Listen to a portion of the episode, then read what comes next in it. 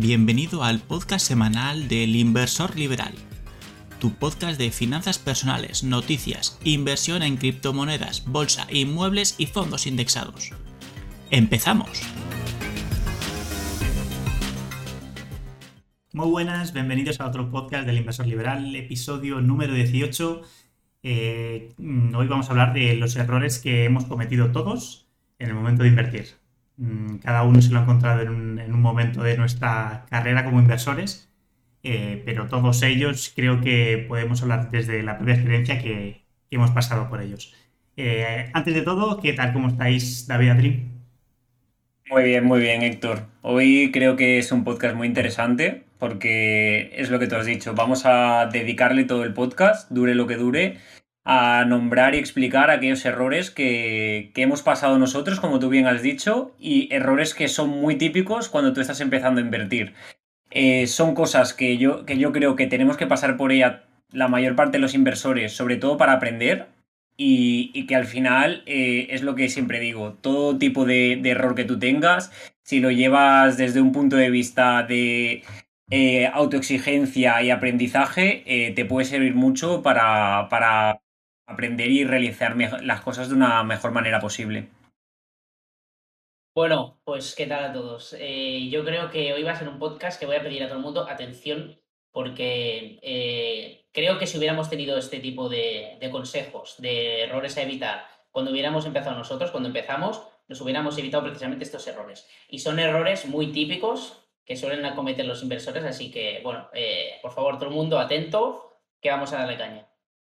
Sí, y de hecho yo considero que son errores que, no te das cuenta y pasas por ellos. Es decir, a lo mejor mm, los has leído con anterioridad, pero no has prestado atención suficiente y, al final los vives con, tus propias carnes. Todo el mundo te avisa de, algunas cosas, pero luego ni te das cuenta y estás ahí. Si me permitís hacer un inciso, yo creo que eh, ya para empezar con el primer error, esto no estaba preparado, pero yo creo que el primer error que, no que, puede, que puede que le suceda a la gente es cuando, tanto cuando está en YouTube, en nuestro canal de YouTube viendo nuestro podcast, como en las propias plataformas de podcast, es no, no suscribirse y no darle ni estrellita, ni comentarnos, ni darle al botón de like, ni nada. Creo que eso es un error muy importante y nada, yo solo simplemente quería dejarlo aquí para que todos los que nos escucháis seáis conscientes de ello. Sí, y al final eh, no es un error al invertir monetariamente o económicamente, pero estás invirtiendo tu tiempo, entonces aprovecha la inversión para, hacer los pasos que estamos diciendo. Bueno, eh, empezamos, tras este apunte clarísimo y necesario, empezamos los ítems que, bueno, que tenemos apuntados y que hemos vivido, como decía antes, todos en nuestras carnes. Eh, uno de los primeros que, que yo precisamente pasé por él al principio del proceso de aprendizaje sobre todo, era el invertir sin tener objetivos. Es decir, eh, siempre desde cuando empecé a invertir, que no sé si la primera, la primera vez que entré fue desde de Giro y tal, eh, fue invertir por invertir.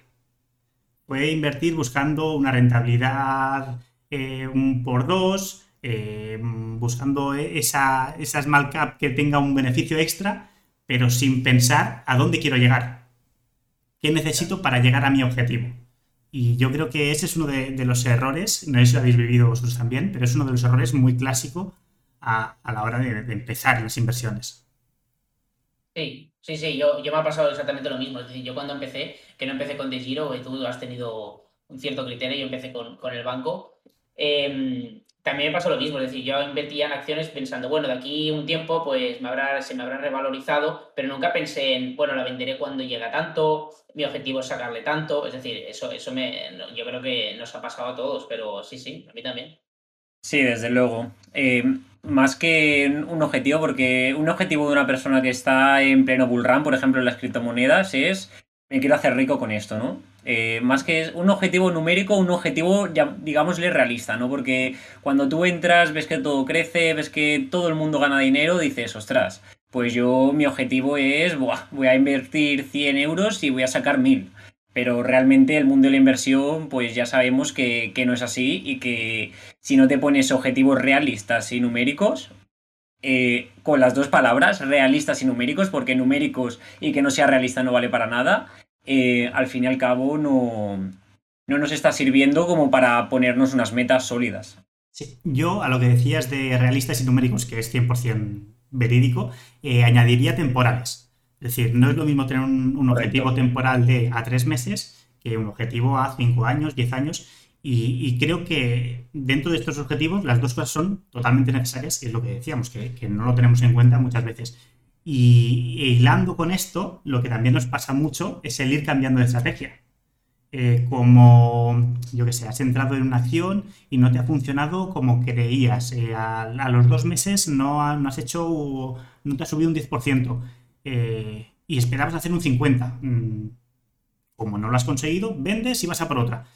Bueno, quizá tienes un problema y es que la estrategia inicial no la estabas contemplando correctamente.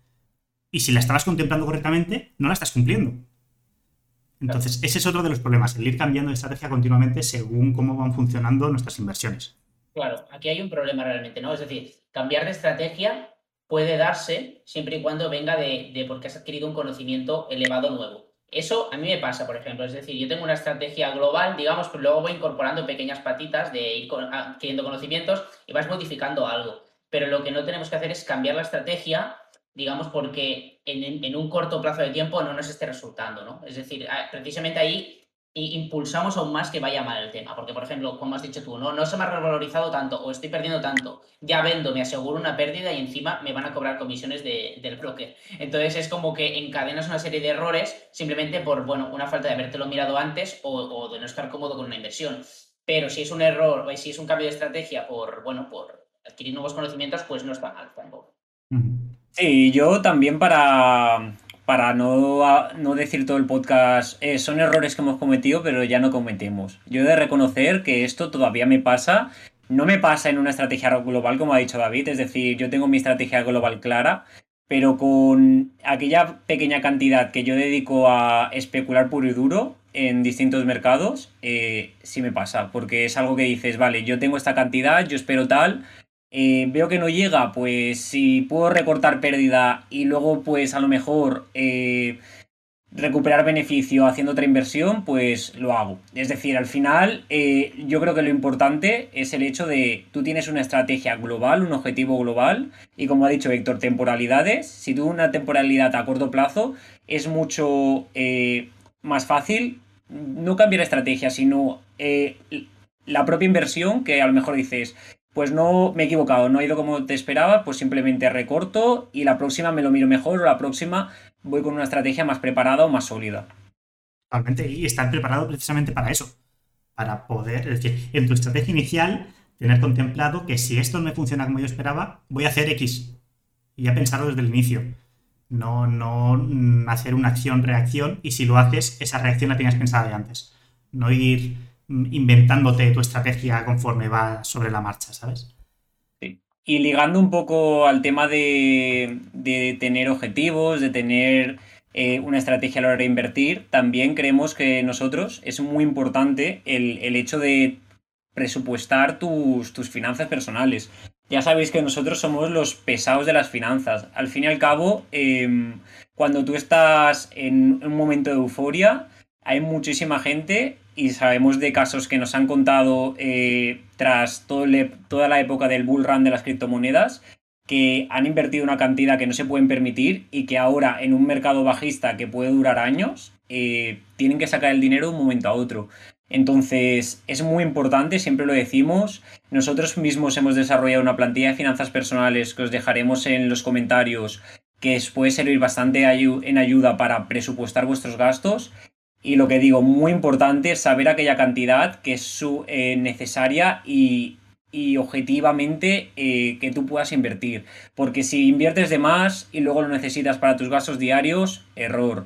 Em, si luego lo vas a necesitar en el, medio, en el medio plazo y haces una inversión a muy largo plazo, error.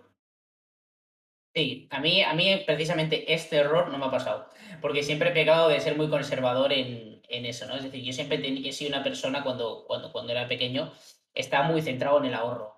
Eh, mucho. Es decir, yo sumaba cada semana mis números, mi... yo me acuerdo que íbamos con, ahora está todo en el móvil, pero íbamos con la libreta de que metías en el cajero, yo ahí apunte por apunte, pero esto ya con, yo sé, con 10 años o cosas así. Entonces, nunca he invertido algo que no tuviera, ¿no? Y que no me pudiera permitir perder.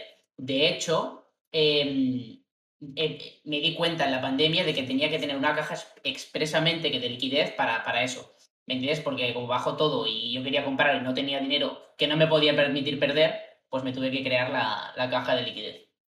Yo lo que has dicho de, de mm, contar bueno, los, apuntes de la libreta, no lo hacía, pero sí lo hacía propios. Es decir, yo tenía una libreta que registraba todos mis ingresos y todos mis gastos desde que, no sé, era muy, muy, muy pequeño. Y, siempre lo, mismo, de, ir haciendo un poco de, hormiguita, ¿no? De ir guardando las finanzas propias. Eh, lo que decíamos, lo de no presupuestar, eh, yo añadiría el, presupuesto para inversión. Es decir, eh, sí que hay que tener claro el presupuesto que tenemos por las finanzas personales, pero yo personalmente, y algo parecido a lo que decía David, es que a partir de la pandemia desglosé este presupuesto de inversiones. Es decir, sí que tenía el, presupuesto global de finanzas personales, desde, ese momento lo que hice es, bueno, voy a tener este importe, este presupuesto para eh, acciones, este presupuesto para robo-advisors o fondos indexados o X, y este para criptomonedas. Y luego otro bloquecito para liquidez, que vino a partir de la pandemia. En pandemia sí que hice una inyección muy gorda de liquidez que tenía preparada, pero eh, a partir de ese momento fue cuando empecé a añadirlo en el presupuesto. Sí, es que al fin y al cabo eh, es lo que decimos, ¿no? A lo mejor era un error, eh, bueno, no un error, sino no estar preparados lo suficiente para lo que sucedió, que fue un cisne negro en los mercados financieros y bajaron muchísimo para luego en pocos meses volver a subir. Y en ese momento, yo concuerdo con lo que habéis dicho los dos, pues en mi caso igual, no tenía la liquidez suficiente como para entrar en lo que se consideraría fuerte a, cualquier tipo de inversión tras esa caída de los mercados. Entonces, eh, son... Esto no lo calificaría quizás como error, pero sí que te sirve como aprendizaje para decir, si sucede, que no sabemos cuándo puede suceder, o en el mismo momento en el que encontramos que puede haber una recesión fuerte, pues ya estamos preparados, ya tenemos un presupuesto en el que incluye liquidez y vamos aprendiendo de esas pequeños errores o fallos que vamos cometiendo. Sí, al final es bueno, es una gestión óptima de, las finanzas personales y, del patrimonio que tú quieres dedicar a la inversión, ¿no? Y ya como tercer error, por ejemplo, eh, voy a contar una, anécdota que precisamente es de hoy. Eh, yo siempre he dicho que, empecé a invertir a través del banco comprando acciones, ¿no? Eh, esto es un error, ¿vale? Porque los bancos no son la mejor plataforma ni el mejor medio para, para empezar a invertir, principalmente por las comisiones. Eh, voy a contar la anécdota. unos familiares míos eh, tenían un dinero en el banco, entonces la, comercial del banco les llama para ofrecerles un fondo. En verdad era para verse las caras, pero la realidad es que era para venderles un, fondo. Entonces, bueno, eh, ese familiar dice que, todo este tema, pues que lo hablen conmigo porque yo sé mucho de inversiones. Bueno, me, me llama la comercial a mí. Me dice, oh, no, es para un fondo de deuda española que está garantizado. Y le digo, bueno, tú pásame el folleto. Cuando me he mirado el folleto, tenía un 4% de comisión por suscripción del fondo. Y yo me he quedado a cuadros. A cuadros. O sea, ya de, ya de entrada, la deuda, mm, bueno, eh, eh, le decían garantizada, ¿no? Entonces dices, bueno, garantizado de entrada no hay nada. Pero luego encima que te cobran un 4. Es decir, es que te matan toda posible rentabilidad, ¿no? Entonces, eh, por favor, eh, y ahora sí que y ahora os doy paso, ¿eh? pero los bancos no son la mejor plataforma para invertir. Hay muchas mejores plataformas, brokers, eh, advisors, etcétera, etcétera, para empezar. Sí, sí, sí. Al, fin al fin y al cabo, digamos que para la gente que, ya tiene su cantidad en el banco, eh, tiene dinero ocioso que no está teniendo ningún tipo de movimiento, pues siempre está tentado a que las personas que trabajan en el banco, pues al fin y al cabo los comerciales te, te digan, eh, pues lo típico, ¿no? Que no deja de estar, eh, o sea, es, está bien, es al final, te, ¿qué te van a decir? Tienes un dinero que no le estás sacando ningún tipo de rentabilidad. Yo te ofrezco tal, tal y tal. A priori está bien, el problema son las condiciones que tú has mencionado, porque eh, si tú tienes dinero ocioso, pues hay una parte que le podría sacar una rentabilidad. Pero el problema es que a costa de que tú tengas un desconocimiento y que sufras, pues como en tu caso que has comentado David, las, las comisiones exageradas en cuestión de, en comparación con la rentabilidad, pues a costa de esto, eh, tú inviertes un dinero que no tienes, tienes desconocimiento de cómo invertirlo, te confías en el banco y al fin y al cabo puedes estar a lo mejor 10 años que la rentabilidad va a ser mínima. O incluso negativa. O incluso negativa, eso iba a decir. Eh, sí, es que mm, lo habéis dejado bastante claro. el invertir a partir de bancos, bueno, la poca rentabilidad que puedas obtener Mm, el mayor porcentaje se lo van a llevar los propios bancos y tú eres el que está asumiendo ese riesgo. Entonces, bueno, mm, mejor que tenerlo parado sin hacer nada. Eh, si no tienes conocimientos, no tienes nadie alrededor tuyo que tenga un poco de conocimientos, te lo pueda gestionar, como decía David. Bueno, quizá puede ser una opción. No es la mejor.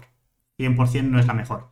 No es la mm. mejor. Y, además, mira, a mí me decía la, la comercial, me dijo, no, es que mira, ahora como hay tanta inflación, es que fue literal, ¿eh? me dice, para combatir la inflación y que no tengan ahí parado perdiendo dinero, ¿no? perdiendo poder adquisitivo, y entonces cuando yo veo del 4%, digo, bueno, entonces asumes que como mínimo la inflación va a ser del 4%. Pero claro, si, si, si tiene que superar esa comisión y ya es el 4, imagínate, ¿me entiendes? ¿No? La rentabilidad que tiene que sacar, bueno, las cosas que... Sí, sí, sí, sí.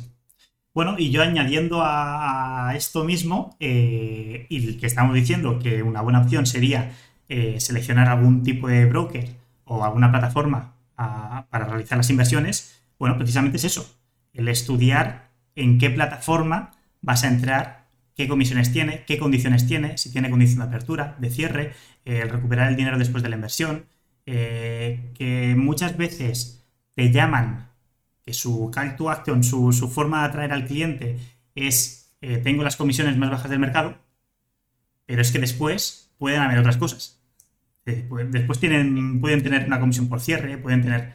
leerte todo porque mm, la, letra, la, letra pequeña es muy extensa.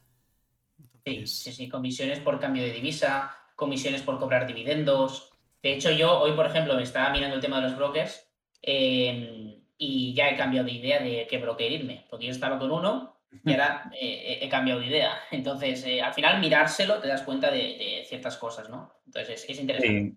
Sí, al fin y al cabo, lo que por lo que se mueven los brokers y las plataformas, al final em, es por la gente que entra, ¿no? Estamos hablando de que te, ponen unas comisiones, te ponen unos bonos de bienvenida, eh, una serie de condiciones que te permiten, pues a lo mejor de manera inicial, pues por ejemplo, bono en criptomonedas de, de 100 USDT, si tú eh, traspasas, me lo invento, 500, 500 eh, dólares a la plataforma y te llevas 100 USD, por ejemplo.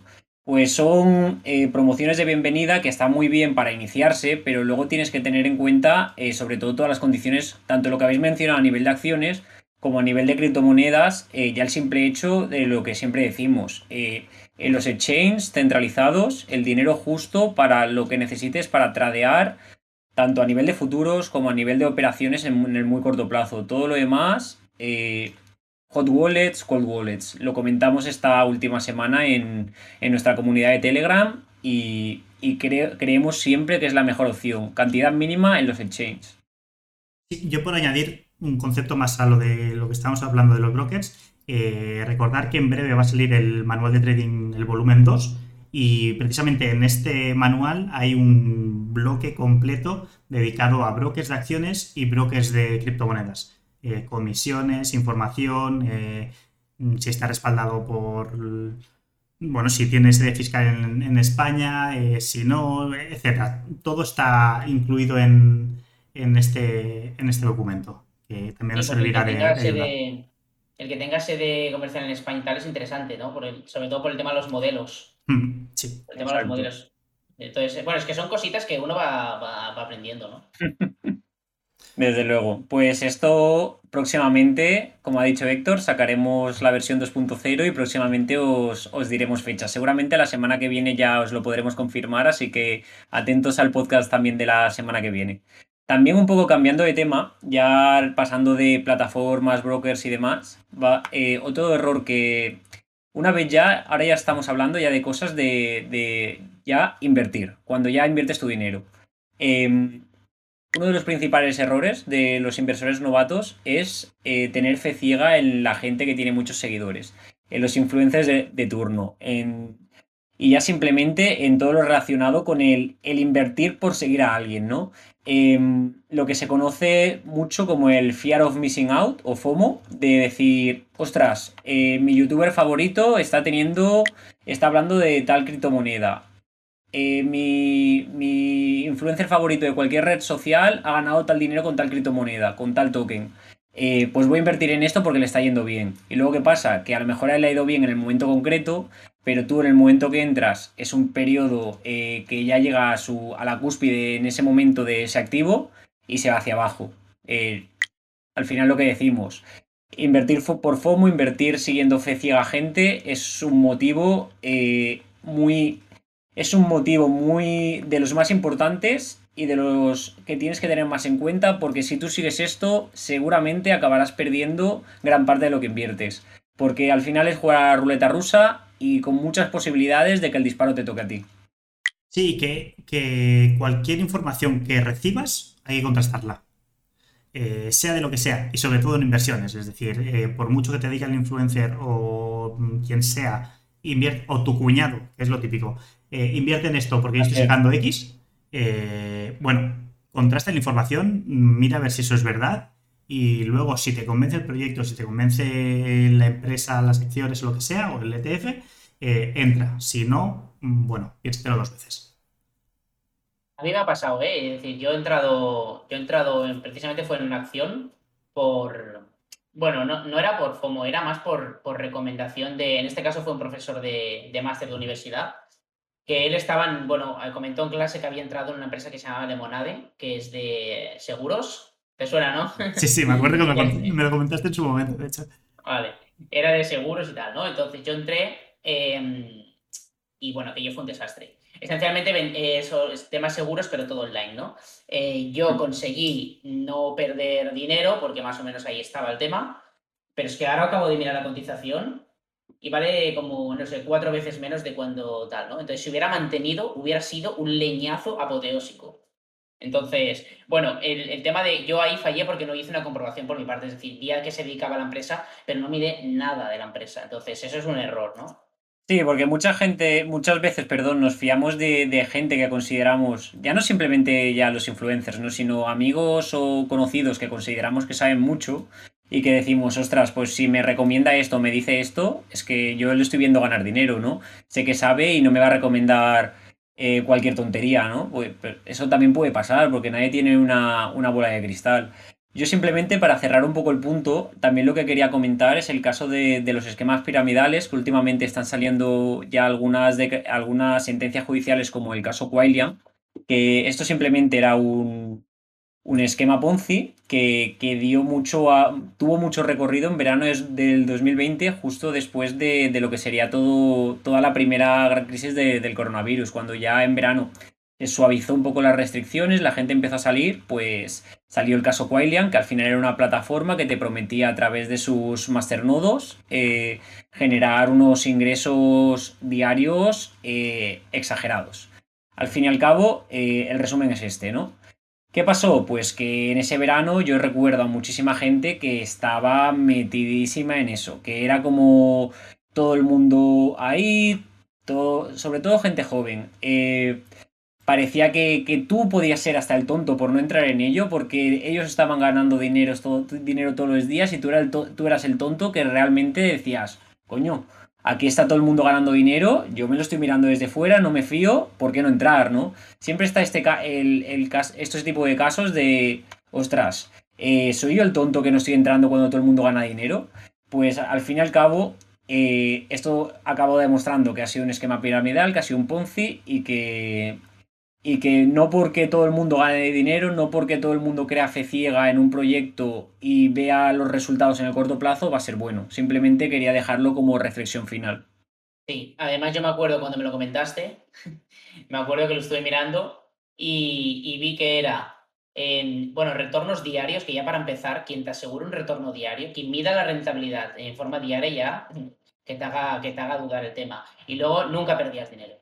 Exacto, retorno diario sin posibilidad de pérdida. Claro, pasara lo que pasara, siempre ganabas, ¿no? Entonces eso, obviamente, como inversores eh, con criterio, está descartado, ¿no? De entrada.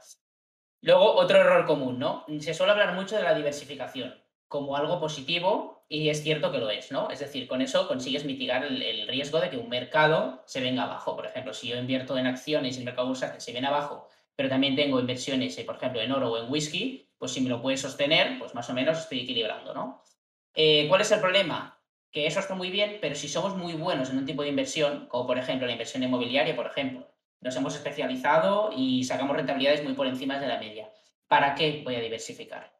Si realmente estoy haciendo mucho dinero, soy muy bueno y, sería, sería una tontería, realmente estaría impidiendo el desarrollo de todo mi potencial, ¿no?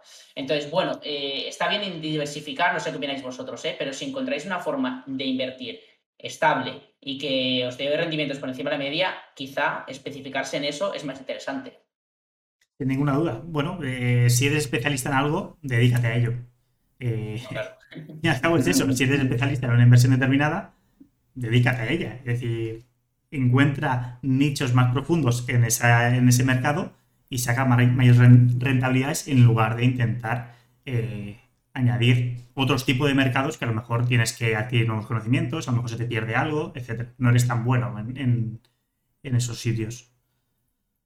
Sí, desde luego. Al fin y al cabo, eh, claro, la, cosa está que cuando tú empiezas a invertir, eh, no vas a saber hasta que llegue, que tengas, por ejemplo, en el caso de inmuebles, pues hasta que hayas tenido años de experiencia, realmente no te das cuenta que eres bueno, ¿no? Pues sí que es verdad que inicialmente, pues la diversificación es clave, pero cuando tú ya tienes una experiencia dilatada en el tiempo y unos resultados considerables, es cuando ya puedes decir, eh, quizás la diversificación no me está dando tantos resultados o tanta rentabilidad como podría darme especializarme, pues en este caso, por ejemplo, en el sector inmobiliario. Sí, sí, intenta ser el, mejor en, un campo. Es decir, sí que está bien eh, lo que decíamos, eh, diversificar para mitigar las pérdidas, pero bueno, si eres bueno en algo, pues dedícate a ello. Y otro punto que yo he pasado por este eh, en anterioridad es el de no automatizar. yo siempre tenía, lo que he dicho al principio, tenía automatizadas las inversiones tanto en acciones como en robot advisors pero las que no tenía automatizadas, automatizadas eran las de criptomonedas. Eh, bueno, había meses que sí que hacía la inversión, había meses que la inversión era mayor a la que yo tenía contemplada y había meses que la inversión era menor a la que yo tenía contemplada. Y simplemente era porque iba eh, siguiendo la corriente. Es decir, yo tenía mi presupuesto, el mes anterior tenía un excedente de X, pues el mes siguiente eh, lo que hacía era mi inversión habitual más el excedente de dinero. Lo metía a criptomonedas y mm, invertía, tradeaba o, lo que estuve haciendo con el, con el bot que ya comenté en, en anteriores. Sí, yo, por ejemplo, en el caso de automatizar, sí que tengo automatizar las aportaciones en fondos indexados y en criptomonedas, pero, por ejemplo, el tema de los dividendos lo veo un poquito más difícil, ¿no? Porque realmente ahí para automatizar eso, necesitas hacer un estudio previo antes de, la acción, ¿no? Entonces sí que quizás sería reservar el dinero que quieres invertir. Es lo que te iba a decir yo, es lo que hago yo en acciones. Yo hago la transferencia directamente y la tengo en el broker, el importe. Claro, ese dinero ya, está dedicado a eso, ¿vale? Pero bueno, no, tampoco corre prisa de, de entrar porque hace falta un análisis, ¿no? Pero sí, sí, estoy de acuerdo. Sí, exacto. Yo hago exactamente eso. Yo tengo una cantidad determinada destinada a cada tipo de inversión y eso es lo que va pues directamente a cada plataforma de, gestión de las inversiones. Luego algunas son automáticas, pues como hemos dicho, todo el tema de fondos indexados y otras, yo por ejemplo en el caso de criptomonedas sí que estoy, espero más que hacer DCA, espero pues según qué puntos de entrada. Y e, en este caso, pues yo creo que sobre todo lo importante es eso, es decir, tú tienes una cantidad cada mes que va determinada, que va a ir determinada cada tipo de inversión. Eh, esto, ahí, eh, todos los huevos en cada, en cada cesta determinada. Porque si no, lo que pasa es lo que, lo que tú has dicho, Héctor. Eh, ahora no invierto porque el mercado sube, no invierto, invierto menos este mes. El siguiente mes a lo mejor ha bajado el mercado, invierto el doble y ya, bueno, ya no me salen las cuentas. Sí, sí, totalmente. Sí. Y luego, por ejemplo, otro, otro error bastante común. Bueno, es un error, eh, digamos, mm, entre comillas, ¿no? Porque si aciertas no es un error. Básicamente es eh, a intentar adivinar el momento en el que es mejor entrar en una inversión, ¿no?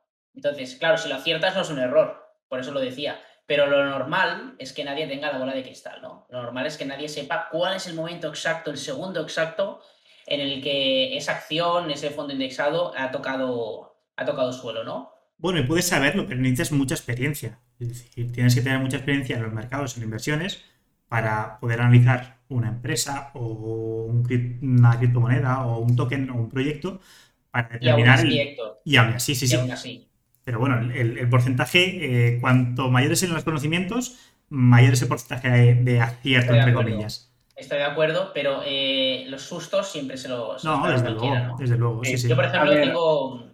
Sí, No, no, que, simplemente que, al final lo que conocemos como el, suelo de los mercados, eh, tú lo puedes intentar predecir en función de decir, vale, pues aproximadamente, por ejemplo, en, el caso de Bitcoin y las criptomonedas, pues será en, en 14.000, será en 11.000, en función de también de lo que analices técnicamente, ¿no? Pero tú no puedes saber a ciencia cierta que va a ser ahí justo, porque. Y, a lo mejor, si es en ese, en ese punto justo, a lo mejor es un mechazo rápido y se va. Entonces, todo lo que tú estés esperando, pues posiblemente te puedas quedar en la estacada y digas, me lo invento, ¿no? Bitcoin ha, bajado a, 11.000 con un mechazo y es mi zona de compra, pero no he introducido la orden en ese momento o no me la ha cogido el mercado. Como yo tengo claro que es ahí, eh, va a volver a bajar. ¿Y si no baja? Pues a lo mejor pasa de 11.000 a 14.000, tú estás esperando, no baja nunca más a 11.000, pasa otra vez a 17.000, no baja nunca más a 14.000 y al final te quedas ahí con la miel en los labios. Sí, y yo creo que también eso, es decir, el predecir el precio, por ejemplo, puede tener cierto, cierto sentido en mercados muy estables o en, en una situación macro bastante aclarada, ¿no? Por ejemplo, ahora mismo el mercado, los mercados bursátiles es imposible saber cuándo vamos a tocar eh, suelo. Más que nada porque la situación macro eh, está tan, tan inestable que en cualquier momento puede venir algo peor, ¿no? Entonces no, no lo sabes. Entonces yo, yo, por ejemplo, tengo, tengo un conocido que quería empezar en fondos indexados y de hecho ya lo ha hecho.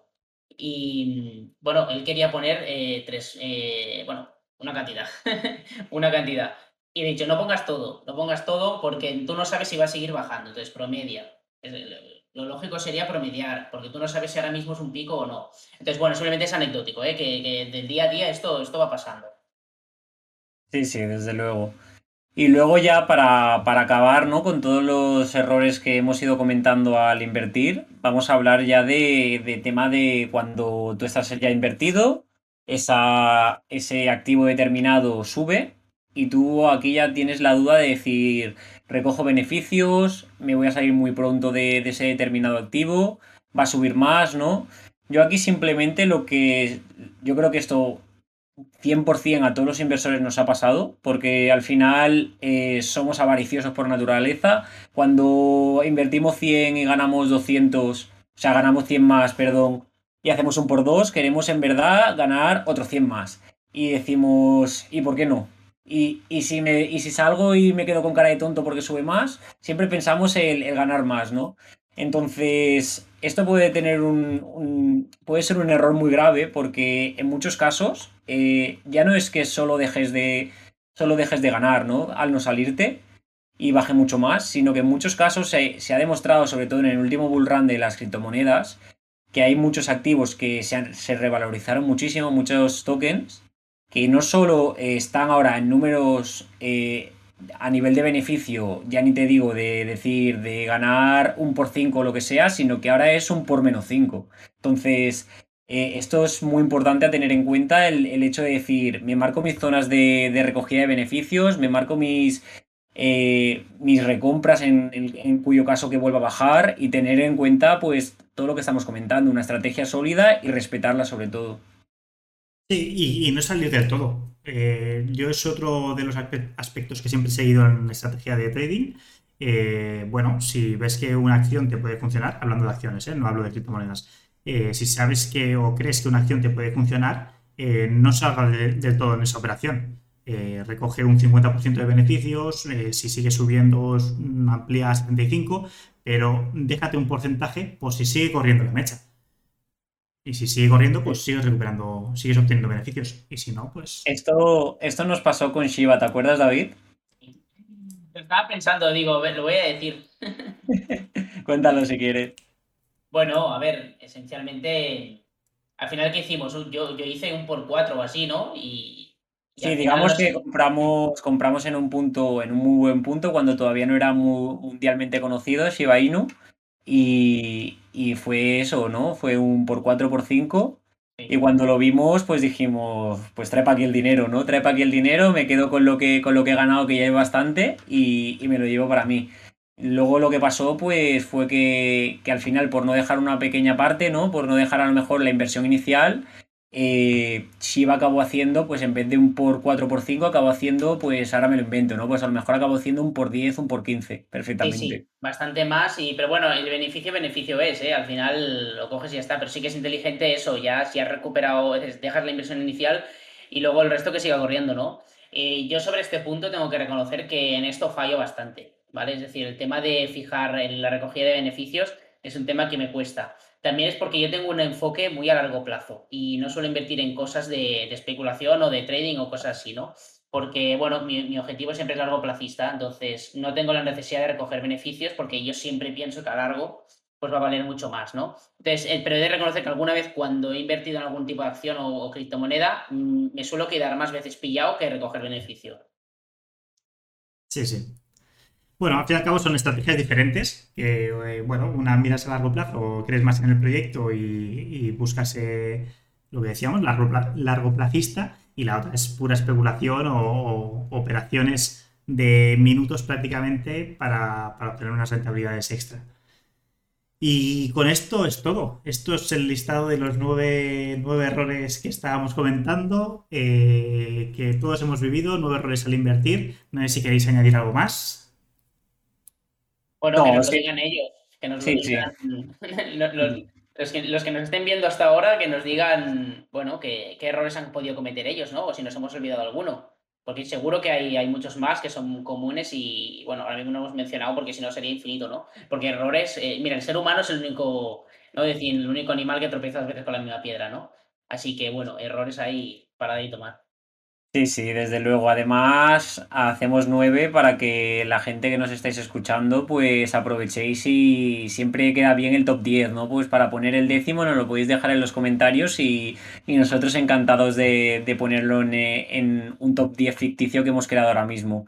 Así que por mi parte nada más, recordad lo que hemos dicho, no cometáis el error de, no suscribiros al canal ni de darle al botón de like, que nos ayuda un montón para seguir llegando más gente. Y nada más, chicos, muchas gracias a todos. Muy bien, pues eso es todo. Venga, hasta luego.